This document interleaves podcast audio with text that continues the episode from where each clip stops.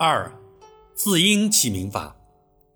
字音就是一个字读出来的声音，起名要讲究字音，也就是起出来的名字叫起来要好听，要响亮。要做到名字好听，具体做法如下：一、尽量避免不雅谐音。汉字非常丰富，同音而不同义的字又特别的多，例如木材的材与发财的财。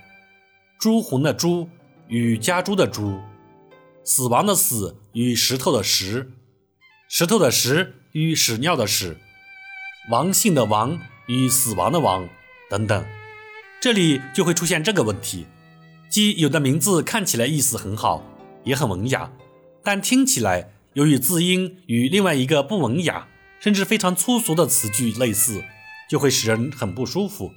例如朱石。容易被嘲虐为“猪屎”，博财听起来像破财；亡国君听起来像亡国君；伪君志听起来就成了伪君子等等。现在的很多小孩都有一个很不好听的小名儿，说的确切些，这些小名儿大多带有侮辱性，而这些带有侮辱性的小名，大多来自这些小孩名字本身的不雅谐音，这就说明。起名尽量避免不雅谐音是多么重要。二，要讲究字音的雅韵。汉字的音韵是很有学问的。同样几个字，按音韵学的要求来组织，就会很好听；反之，就可能不好听。人们都爱读唐诗，觉得那是一种优美的享受。为什么会这样呢？主要是因为唐代诗人在作诗时。非常讲究诗歌中的声韵和节律，从而使诗歌富有很强的音乐性和节奏感。起名时如何讲究字音的雅韵呢？概括起来，主要是以下三个方面：首先，尽量避免声母、韵母相同。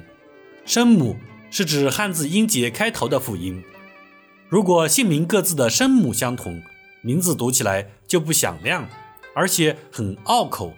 例如，汪文威这个名字的声母都是乌，所以不好听。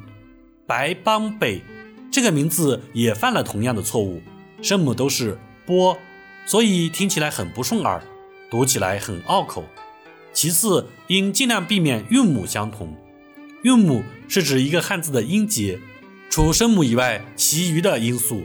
韵母相同，字母便很相近。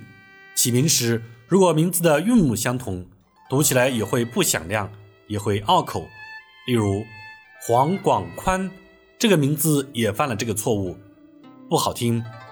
姚朝涛这个名字也犯了同样的错误，读起来不响亮。在此应尽量避免同声组合。汉字的字调有四声，取名时要讲究音乐性和节奏感，同声组合也就没有声调的变化。当然也就没有音乐性和节奏感可言，起初的名字也就不响亮、不好听。例如柳景选这个名字的三个字都是上声，读起来不响亮。如果改成柳承轩，就好听多了。